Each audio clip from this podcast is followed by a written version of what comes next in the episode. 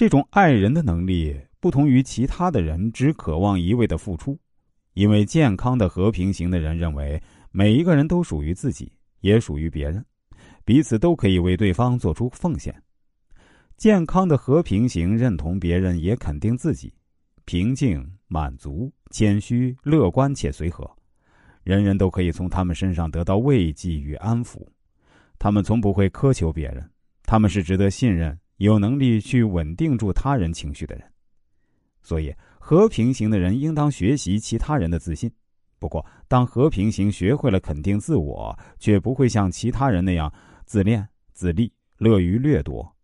他们将有如天生的智者，天真而且心有如清澈的湖水，毫不费力就能反映一切感受。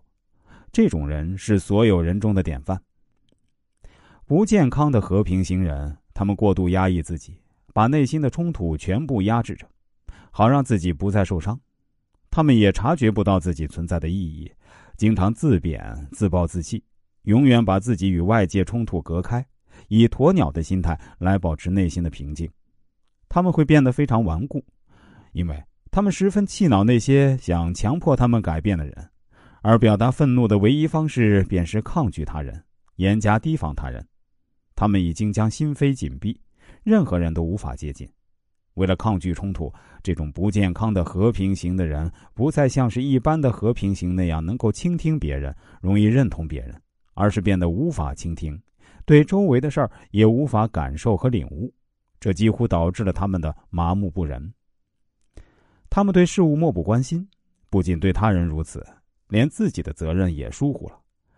这种人不仅令人沮丧，也让人无法信赖。他们这种冷漠与麻木，难免会伤害周围的人，而爆发人际冲突。当别人的敌意与压力大到他们无力承受时，最严重的情况下。他们干脆断绝这一切人事物的关联，逃离现实生活。他们将自己完全封闭起来，以求得到平静，而结果是，他们将过着麻木不仁、如有行尸走肉一般堕落的生活。其实啊，总的来说，和平型人心中的乌托邦，就是老子无为而治的大同世界。一切行动的最高指导原则，便是以不变应万变。生活是那么的风淡云轻、平静祥和、清静无为，能够做到不需管理就是最好的管理，这是何等高妙的境界！人类的发展要求和平型的人逐渐成为主流，他们是人类的主体，更是社会发展的基础和方向。